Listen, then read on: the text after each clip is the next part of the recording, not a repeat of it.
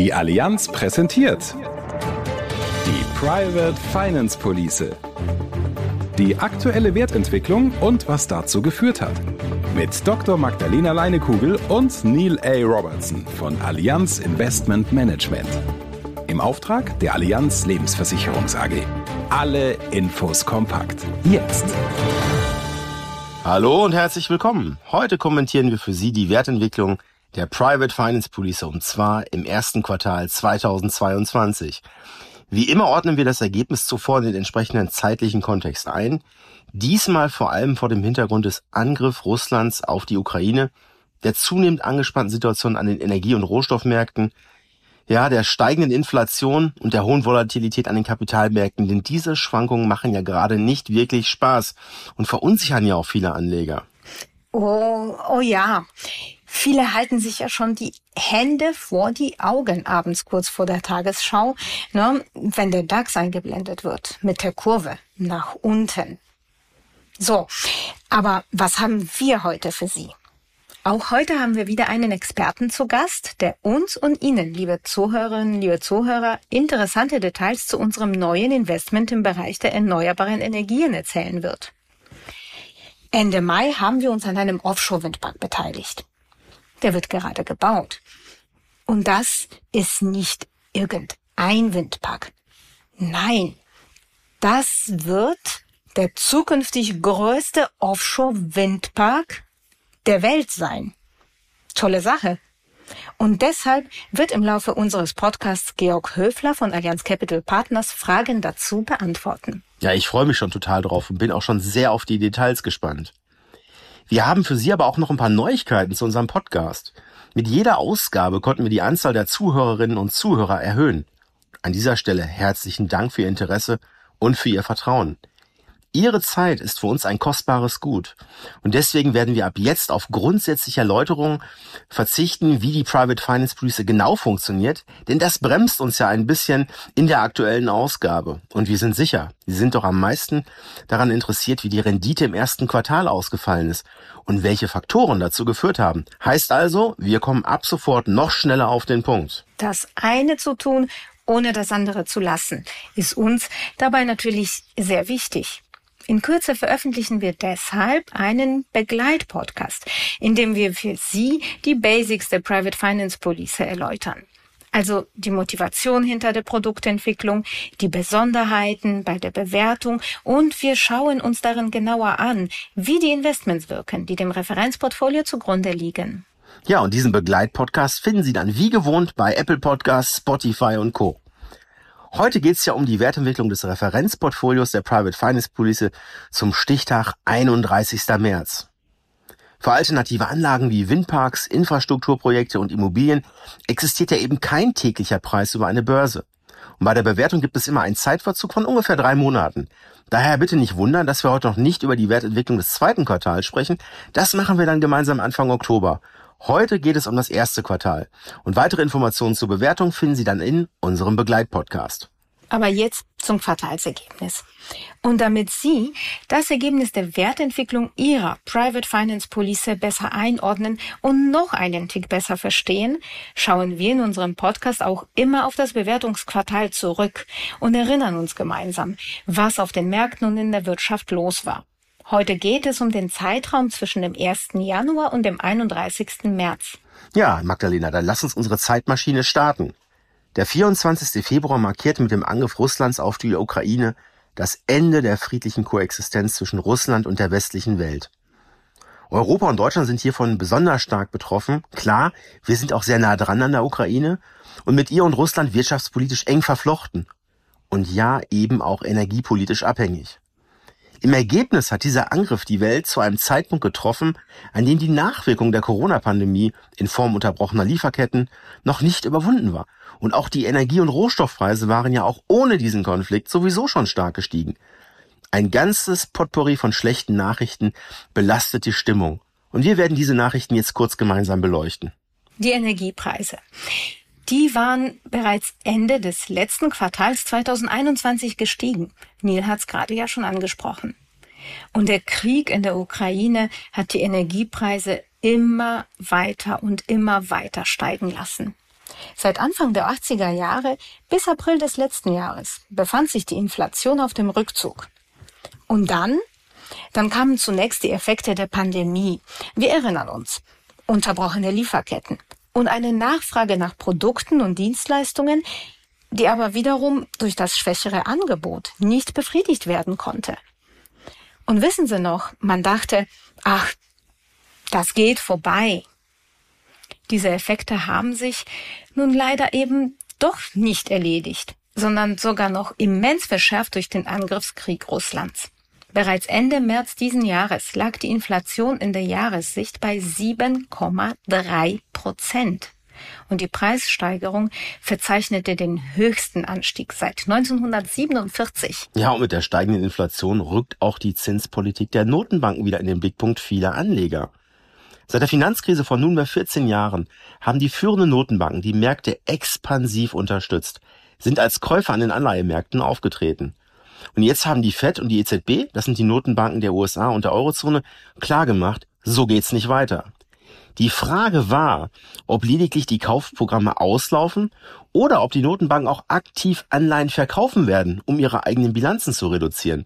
Jetzt haben wir natürlich auch keine Glaskugel, aber die jüngsten Äußerungen lassen erkennen, dass in einem gewissen Umfang fällige Anleihen verkauft werden, aber man nicht aktiv im großen Maßstab als Verkäufer auftreten will. Hm. Und was bedeutet das jetzt? Na, auf der einen Seite, es entlastet die Märkte zumindest etwas, weil natürlich die Notenbanken sich so wieder Spielraum für Zinsschritte eröffnen, sollte die Konjunktur zu stark einbrechen. Ah ja, und die US-amerikanische Notenbank, die Fed, die hat im März ernst gemacht und den Leitzins um 0,25 Prozentpunkte erhöht. Seitdem sind bereits zwei weitere Leitzinserhöhungen erfolgt. Dabei wirklich eine bemerkenswerte Mitte Juni. Die Fed hatte eine Erhöhung um 0,75 Prozentpunkte bekannt gegeben. Eine Erhöhung so kräftig wie seit 1994 nicht mehr. In der Eurozone Schauen wir drauf. Ist die Situation ein bisschen anders? Sagen wir es mal mit etwas platten Worten. Die EZB hinkt in der Inflationsbekämpfung den USA hinterher. Das hat verschiedene Gründe und der wichtigste ist nun, dass Europa härter von Lockdowns betroffen gewesen ist, die die Wirtschaft auch stärker belastet haben. Und darüber hinaus ist auch die währungspolitische Situation in der Eurozone eine andere. Keine einfache Situation für die Europäische Zentralbank. Die erste Zinserhöhung steht aber auch im Euroraum unmittelbar bevor und wird noch im Juli erfolgen. Die erste Anhebung übrigens seit 2011. Ja, und nicht ganz so im Fokus der Medien ist die Null-Covid-Politik Chinas und deren Auswirkungen. Denn wir wissen ja, die Beschaffung aus China, dem mit Abstand größten Hersteller vieler Konsum- und Investitionsgüter, gestaltete sich immer schwieriger. Die strikte Null-Covid-Politik führte selbst bei kleineren Ausbrüchen zu Lockdowns ganzer Metropolen, wie zuletzt auch in Shanghai. Shanghai litt massiv unter den Folgen eines wochenlangen Lockdowns. Frachtschiffe stauen sich im Hafen und Sie können sich vorstellen, das wirft die ohnehin schon angeschlagenen internationalen Lieferketten noch mehr durcheinander. Und dann auch noch die Auswirkungen des Angriffs Russlands auf die Ukraine. Die bisherigen Flugrouten, die über russischen Luftraum liefen, mussten umgeplant und neue Überflugrechte ausgehandelt werden. Die gestiegenen Rohölpreise haben zusätzlich die Frachtraten weiter in die Höhe getrieben. Unterm Strich halten wir fest, die Hoffnung, dass ab dem Frühjahr 2022 es endlich zu Entlastung kommen könnte, hm, die hat sich nicht erfüllt. Gut, Neil, dann lass uns jetzt mal einen Blick auf die Aktienmärkte werfen. Ja, die Märkte, klar, die belastete diese Stimmung deutlich und sie zeigten sich auch sehr nervös. Als Beispiel schauen wir mal auf den S&P 500, der ja die Aktien der 500 größten börsennotierten US-amerikanischen Unternehmen umfasst. Der lag Ende März mit rund 4,5 Prozent im Minus. Die größten Kursrückschläge gab es bei kleinen und mittelgroßen Technologieaktien, die fantasiegetriebenen Bewertungen, über die wir ja bereits in den letzten beiden Podcasts auch äh, berichtet haben, sind damit einer neuen Realität gewichen, die auch sichtbare Geschäftserfolge verlangt. Im Vergleich dazu hatte der MSCI Weltindex aufgrund seiner breiteren Streuung lediglich ein Minus von rund drei Prozent. Bei europäischen Aktien sah es mit einem Minus von beinahe neun Prozent sogar noch etwas schlechter aus. Ja, für Börsianer, so scheint es, keine schönen Zeiten. Magdalena, wie ist denn die Situation bei den Anleihen gewesen? Da sind wir schon beim nächsten Spannungsfeld. Niedrige Anleiherenditen bedeuten schon in Zeiten stabiler Zinsen bescheidene Erträge. Wenn dann die Zinsen steigen, heißt das erstmal, dass auf dem Kapitalmarkt Papiere mit höheren Zinsen eingekauft werden können. Und das führt dann dazu, dass der Marktwert von Papieren, die man im Bestand hat, sinkt. Das ist äh, besonders unschön bei Anleihen mit langen Laufzeiten und niedriger Verzinsung. Die können auf diese Weise also schon bei geringem Zinsanstieg zu einem Verlustgeschäft werden. Natürlich ist es nach langen Jahren von Niedrig- oder gar Negativzinsen eine gute Nachricht für jeden Kapitalanleger, wenn die Neuanlagen von steigenden Zinsen profitieren können. Wenn, ja, wenn nur einem die Inflation nicht eben einen Strich durch die Rechnung macht. Real, also nach Berücksichtigung der Inflation, wird es schwer, den Wert eines Vermögens mit Anleihen zu erhalten. Tja, und wie hat sich jetzt das Referenzportfolio der Private Finance Police in dieser komplexen Gemengelage geschlagen? Im letzten Quartal hatten wir bereits einen kurzen Ausblick auf das erste Quartal gegeben. Und jetzt die Zahl, auf die Sie alle warten. Die aktuelle Wertentwicklung Ihrer Private Finance Police. 1,32 Prozent. 1,32 Prozent und das, wie du schon sagst, in einem schwierigen Umfeld. Natürlich ist die Wertentwicklung schon nach Abzug der Kapitalanlagekosten berechnet und auch der Aufwand, der entsteht, weil Sie die Private Finance Police jederzeit liquide machen können, ist bei unserer Wertermittlung bereits abgezogen. Ja, vor dem Hintergrund der Ereignisse des ersten Quartals ein beachtliches Ergebnis. Wie Sie ja gehört haben, waren die Märkte im Minus, aber Ihre Private Finance Police ist im Plus. Wie geht das? Was sind die Hintergründe für diese Wertentwicklung und vor allem, wie ist diese Wertentwicklung einzuordnen? Fakt ist, Magdalena, im ersten Quartal haben vier von fünf Anlageklassen positiv zur Wertentwicklung beigetragen. Im Hinblick auf das Gesamtergebnis, Neil, auf das Gesamtergebnis im ersten Quartal sollten wir vor allem herausstellen, dass alles, was im positiven Bereich liegt, ein starkes Signal ist. Der Beitrag der einzelnen Anlageklassen war aber unterschiedlich und zum Teil auch innerhalb einer Anlageklasse gemischt. Am Ende, also unterm Strich alles zusammengenommen, ne, ist jedoch entscheidend, wie sich die verschiedenen Klassen und deren Investments verhalten haben und wie sich die verschiedenen Effekte ausgeglichen haben. Ja, Magdalena, dann lass uns jetzt mal äh, die Anlageklassen eine nach der anderen durchgehen. In welcher Anlageklasse war denn der Einfluss der negativen Faktoren am größten? Vor allem im Bereich von Private Debt haben die langlaufenden Infrastrukturfinanzierungen sowie die Finanzierungen von Gewerbeimmobilien durch den Zinsanstieg gelitten. Es ist nämlich so, dass die steigenden Zinsen dazu führen, dass die Marktwerte der entsprechenden Anlagen sinken, weil ja auf dem Kapitalmarkt höhere Zinsen eingekauft werden können. Das, das hatten wir ja eben schon erwähnt. Der Marktwert aber stellt immer nur eine Momentaufnahme dar. Da wir eine langfristige Anlagestrategie verfolgen, halten wir die Zinspapiere grundsätzlich bis zu ihrem Ablaufdatum. Einen etwas anderen Effekt haben demgegenüber ja diejenigen Finanzierungen, die über eine kürzere Laufzeit vergeben werden und solche, die gar einen äh, veränderlichen Zins haben. Genau. Letztere bringen bei einem Zinsanstieg sogar einen gegenläufigen Effekt und gleichen so Marktverluste aus. Es ist wichtig, auch Floater, so nennt man diese variablen Zinsen, im Portfolio zu haben.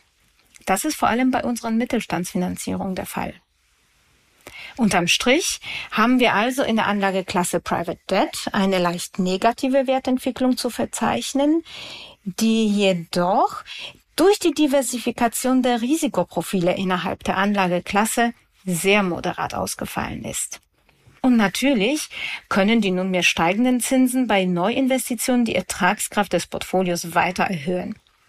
Das ist übrigens für unsere Kundinnen und Kunden eine sehr gute Nachricht. Ende des letzten Jahres haben wir nämlich im Zuge unserer Ausbaustrategie den Gesamtanteil von Private Debt im Referenzportfolio von 15 auf 20 Prozent erhöht. Ja, und wie gut, dass wir kein geschlossenes Portfolio haben, sondern unser breit diversifiziertes Portfolio auch systematisch durch Neuinvestitionen weiterentwickeln können. Ein ganz wichtiger Punkt. Magdalena, wie haben sich denn unsere nicht börsengehandelten Unternehmensbeteiligungen geschlagen? Eine gewisse Abhängigkeit mit der Entwicklung der Börsen ist ja zu erwarten. Jedoch wissen wir aus eigener Erfahrung, dass die Ausschläge in der Regel weniger stark ausfallen. So haben wir es tatsächlich auch im ersten Quartal gesehen. Die negative Stimmung an den Aktienmärkten hat sich lediglich mäßig auf die Bewertung unserer Private Equity Investments ausgewirkt. Die Marktwerte dieser Investitionen, die wir im Portfolio halten, die haben sich im direkten Vergleich zu gehandelten Aktien im Durchschnitt seitwärts bewegt. Das hängt auch mit unserem Anlagefokus auf krisenresistente Sektoren zusammen, wie beispielsweise IT und Pharma. Und auch die Aufwertung des US-Dollars hat das Ergebnis leicht positiv beeinflusst. Also unterm Strich ein leichtes Plus für Private Equity. Und im zweiten Quartal gab es an den Aktienmärkten ja nochmals eine deutliche Korrektur. Das wissen wir ja bereits heute. Von daher bin ich schon sehr gespannt darauf, wie es hier weitergeht. Wie sehen denn die übrigen Anlageklassen aus? Gibt es hier etwas Auffälliges zu berichten, Magdalena? Es ist tatsächlich so, Neil, dass sich unsere Infrastrukturprojekte sowie die Wind- und Solarparks im ersten Quartal erfreulicherweise im Rahmen unserer Erwartung entwickelt haben. Mittelfristig ist davon auszugehen, dass steigende Energiepreise einen positiven Effekt auf die Bewertung unserer Wind- und Solarparks haben werden. Überhaupt sehen wir durch diese veränderte geopolitische Lage, ja, und die damit verbundene Neuausrichtung der Energieversorgung ganz, ganz deutlich, wie wichtig ein gut diversifizierter Energiemix ist.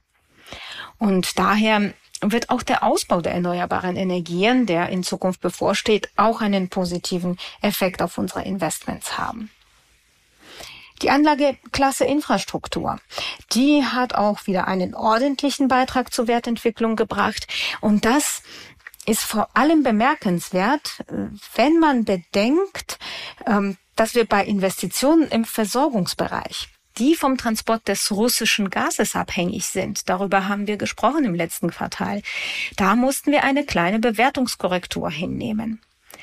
Die übrigen Infrastrukturinvestitionen, die wir im Portfolio haben, haben aber diese Korrekturen mehr als ausgeglichen. Und dieser Ausgleich, wie du ihn beschreibst, zeigt wieder den hohen Stellenwert einer breiten Streuung der Kapitalanlagen innerhalb einer Anlageklasse. Eine breite Streuung ist so wichtig. Kommen wir zu guter Letzt zu den Immobilien. Liege ich richtig, dass die Sektoren Logistik und Wohnen wieder zu den Top-Performern gehören? Da liegst du absolut richtig. Bei den übrigen Sektoren haben wir eine normale Wertentwicklung gesehen. Wir bleiben mit unseren Einzelhandels- und Büroimmobilien weiter stark fokussiert auf die 1a-Lagen.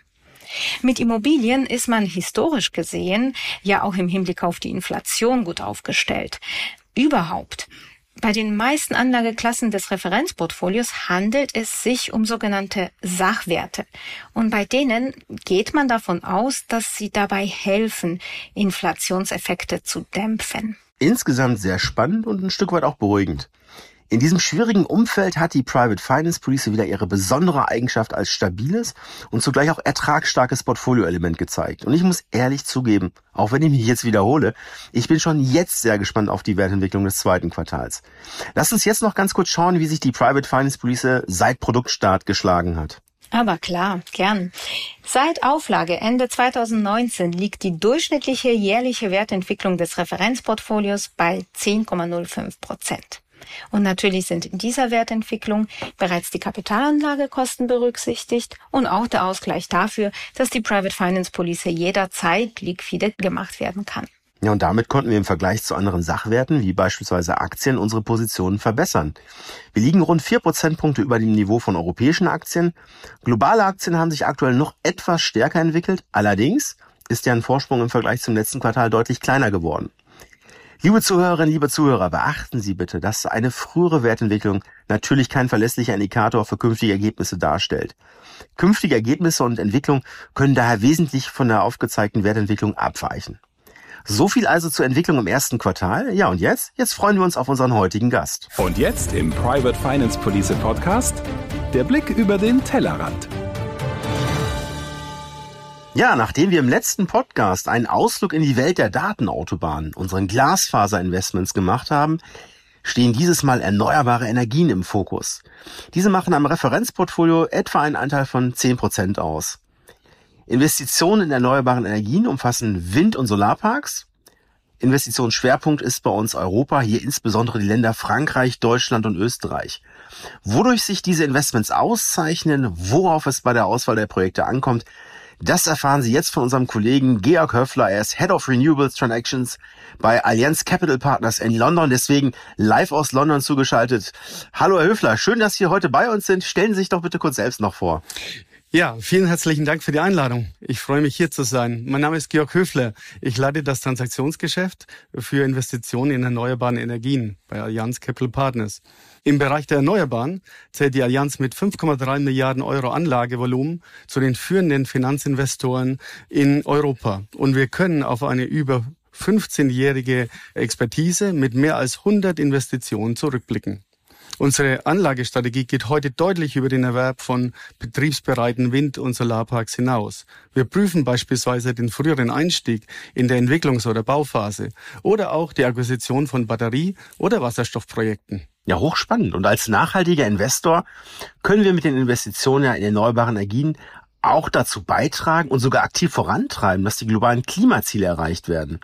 Und auch aus Renditegesichtspunkten sind Investitionen in erneuerbare Energien sehr interessant. Von einer relativen Planungssicherheit mal ganz abgesehen. Erläutern Sie doch bitte unseren Zuhörerinnen und Zuhörer kurz, worin aus Anlegersicht die Vorteile einer Investition insbesondere in Windparks besteht und natürlich auch, was es bei diesen Investitionen zu berücksichtigen gilt. Spannend finde ich in diesem Kontext ja auch immer den Begriff der Stromernte, den kannte ich vorher gar nicht. Ja, vollkommen richtig. Äh, Investitionen in erneuerbaren Energien sind ein wichtiger Bestandteil, um langfristig Klimaneutralität im Anlageportfolio zu erzielen. Daneben sind sie echte Langfristanlagen mit bis zu 35 Jahren Laufzeit, die häufig von Inflationsschutz profitieren können und dennoch ein vom Kapitalmarkt unkorreliertes Risiko- und Renditeprofil aufweisen. Darüber hinaus können diese Anlagen genau nach dem Risikoappetit der Allianz strukturiert werden, beispielsweise mit hoher Planungssicherheit durch langfristige Stromabnahme und Wartungsverträge und Fokus auf etablierte Technologie. Unter Stromernte, um darauf zurückzukommen, versteht man den Stromertrag der Anlage, die bei Solaranlagen durch die Sonneneinstrahlung oder bei Wind durch die Windgeschwindigkeit am Standort bestimmt wird. Aber auch die verwendete Technologie hat einen großen Einfluss. Über die letzten Jahre haben wir hier einen enormen technischen Fortschritt feststellen können. Beispielsweise hat sich die Leistung von Standardturbinen an Land innerhalb von zehn Jahren von zwei Megawatt auf heute über fünf Megawatt erhöht. Und die Energieausbeute ist durch höhere Türme und längere Blätter enorm gestiegen. Damit haben sich die Gestehungskosten von Grünstrom, das heißt der Preis, zu dem der Strom produziert werden kann, deutlich reduziert und erlaubt erneuerbaren Energien einen kompetitiven Platz im Strommix. Ja, spannend. Und lassen Sie uns jetzt auch noch mal über unser aktuellstes Projekt äh, von der niederländischen Küste sprechen. Magdalena hat es ja gerade schon im Intro erwähnt. Hier bauen wir gerade gemeinsam mit dem Industriespezialisten Vattenfall und auch BASF den weltgrößten Offshore-Windpark. Geben Sie uns bitte einen Einblick in dieses äh, so spannende Projekt. Wir betreten ja mit Offshore äh, gewissermaßen auch Neuland jetzt. Vollkommen richtig. Aber vielleicht vorab, Offshore-Windenergie ist eine ausgereifte Technologie mit beachtlicher Erfolgsbilanz. Auch sie ist inzwischen voll wettbewerbsfähig geworden. Und die Risiken sind gut kalkulierbar. In den letzten zehn Jahren hat sich der globale Offshore-Windmarkt mehr als verzehnfacht. Und zwar von drei Gigawatt auf über 35. Die jüngsten Projekte wurden pünktlich und innerhalb des Budgets fertiggestellt. Und die neueste Generation von Windparks erfüllt auch im Betrieb die Investorenerwartungen. Die Investition in Hollandse Küste ist ein wichtiger Meilenstein. Es ist die erste Investition der Allianz in Offshore-Windkraftanlagen und die erste Kapitalbeteiligung an erneuerbaren Energieprojekten in den Niederlanden. Nach seiner vollständigen Inbetriebnahme wird der Park mit 140 Turbinen und einer installierten Gesamtleistung von 1,5 Gigawatt der größte Offshore-Windpark der Welt sein, der noch dazu vollständig ohne staatliche Finanzhilfen realisiert wird. Ja, ich finde ein total spannendes Projekt. Wie, wie schätzen Sie das ein? Ich meine, im Regelfall ist ja so, wenn Sie Investitionen tätigen, ähm, sind klar Chancen da, aber natürlich auch Risiken. Welche Risiken sind denn bei Offshore-Windparks konkret zu beachten? Beziehungsweise, wie gehen Sie mit den Risiken um? Ganz klar, bei der Analyse von Offshore-Windparks legen wir großen Wert auf solide Technologie, erfahrene und leistungsstarke Partner während der Bau- und Betriebsphase und streben eine weitere Risikominimierung durch langfristige Stromabnahmeverträge an. In diesem Projekt können wir uns auf neueste Technologie von Siemens Gamesa und auf langfristige Partnerschaften mit zwei starken Industrieunternehmen verlassen. Vattenfall ist einer der erfahrensten Partner im Bereich der Offshore-Windkraft, der federführend den Bau und den Betrieb begleitet und BASF wird durch einen langfristigen Festpreis-Stromabnahmevertrag über viele Jahre hinweg gut planbare Einnahmen sichern. Ja, kommen wir auch schon zur letzten Frage. Bei der Investition in alternative Anlagen spielt natürlich der Marktzugang eine besondere Rolle. Können Sie unseren Zuhörerinnen und Zuhörern noch etwas dazu sagen, wie es genau zu diesem Investment gekommen ist und natürlich auch, welche Rolle hier der Name Allianz spielt? Ganz klar. Ähm, unser Team kann auf eine langjährige Expertise zurückblicken und hat über die Jahre ein starkes Netzwerk aufgebaut. Wir sind beispielsweise regelmäßig mit Vattenfall und BASF in Kontakt und haben über die Jahre vertrauensvolle Beziehungen erarbeitet. Wenn man auf solche Beziehungen und Partnerschaften aufbauen kann, hilft das natürlich auch während der Transaktionsphase. Darüber hinaus ist die Allianz als einer der größten Finanzinvestoren in erneuerbaren Energien auch als sehr verlässlicher und langfristiger Partner bekannt, was sicherlich auch erheblich zum Erfolg der Transaktion beigetragen hat. Und genau das, liebe Zuhörerinnen und Zuhörer, ist auch für Sie ein Vorteil, wenn Sie Kunde der Private Finance Police sind. Lieber Höfler, ich danke Ihnen herzlich für die sehr interessanten Einblicke in die Welt der erneuerbaren Energien, insbesondere zu diesem hochspannenden Offshore-Windpark, der ja der größte der Welt sein wird nach der Fertigstellung. Ich wünsche uns weiterhin so viel Fortune in der Auswahl der Projekte. Also vielen herzlichen Dank. Es war ein Vergnügen, hier bei dem Podcast dabei zu sein. Herzliche Grüße aus London und bis demnächst. Klasse. Das war wieder total interessant, wirklich, euch beiden zuzuhören. Da lerne sogar ich immer wieder was Neues dazu über unsere Investments. Danke, danke wirklich für diese großartigen Einblicke. Okay, dann ziehen wir für heute wieder ein Fazit. Das Ergebnis bestätigt unser Bestreben, eine Kombination von Renditeorientierung bei einem gleichzeitig hohen Maß an Stabilität zu erreichen. Ja, was ist einer der wesentlichen Schlüssel zum Erfolg? Diversifikation. Wir versuchen potenzielle Risiken zu reduzieren, indem wir neben der Qualität der Kapitalanlagen vor allem die Streuung in den Fokus rücken. Das gilt sowohl auf der Ebene der Anlageklassen als auch innerhalb der Anlageklassen. Auf diese Weise sind einzelne Bewertungsrückgänge, mit denen einfach immer wieder zu rechnen sein wird, verkraftbar, beziehungsweise wirken sich diese nicht so extrem auf die Wertentwicklung des Gesamtportfolios aus. Das konnten wir im ersten Quartal sehr schön innerhalb der Anlageklasse Private Debt erleben. Absolut. Und mit der Private Finance Police bilden wir die Wertentwicklung von derzeit fünf verschiedenen Anlageklassen ab, die in sich auch sehr breit gestreut sind. In Summe sprechen wir hier ja von weit mehr als 1000 Einzelinvestitionen. Das ist eine breite Diversifikation und die reduziert das Gesamtrisiko. Ja, liebe Zuhörerinnen, liebe Zuhörer, entscheidend ist, dass Sie breit streuen und auch breit streuen können. So wie wir. Mit der Private Finance Police können Sie Ihre bestehenden Anlagen ideal ergänzen. Ihr Portfolio wird diversifizierter und vor allem auch stabiler. Und Sie vernachlässigen nicht den Renditeaspekt. Geben Sie Ihrem Vermögen eine neue Perspektive. Diese Möglichkeit besteht natürlich auch für Unternehmenskunden. Und zum Schluss noch ein wichtiger Hinweis für Sie. Die aktualisierte Information zum Referenzportfolio der Private Finance Police ist für Sie bereits verfügbar. Sie finden diese wie auch unsere interaktive Weltkarte mit zahlreichen Investitionsbeispielen, mit dem neuen Jahresbericht und vielem, vielem mehr auf unserer Plattform unter allianz.de slash pfb-info. Schauen Sie gern vorbei. Ja, so, für heute war's das wieder. Wir bedanken uns für Ihr Interesse. Abonnieren Sie den Podcast am besten gleich bei Apple Podcasts, Spotify und Co. Dann bekommen Sie automatisch eine Info, wenn die neue Folge online ist. In diesem Sinne, machen Sie es gut und bis zum nächsten Mal Anfang Oktober. Genießen Sie den Sommer. Das war der Podcast zur Private Finance Police Ihrer Allianz. Teilen Sie diesen Podcast gerne mit Menschen, die sich ebenfalls für diese Police interessieren. Und bis zum nächsten Mal.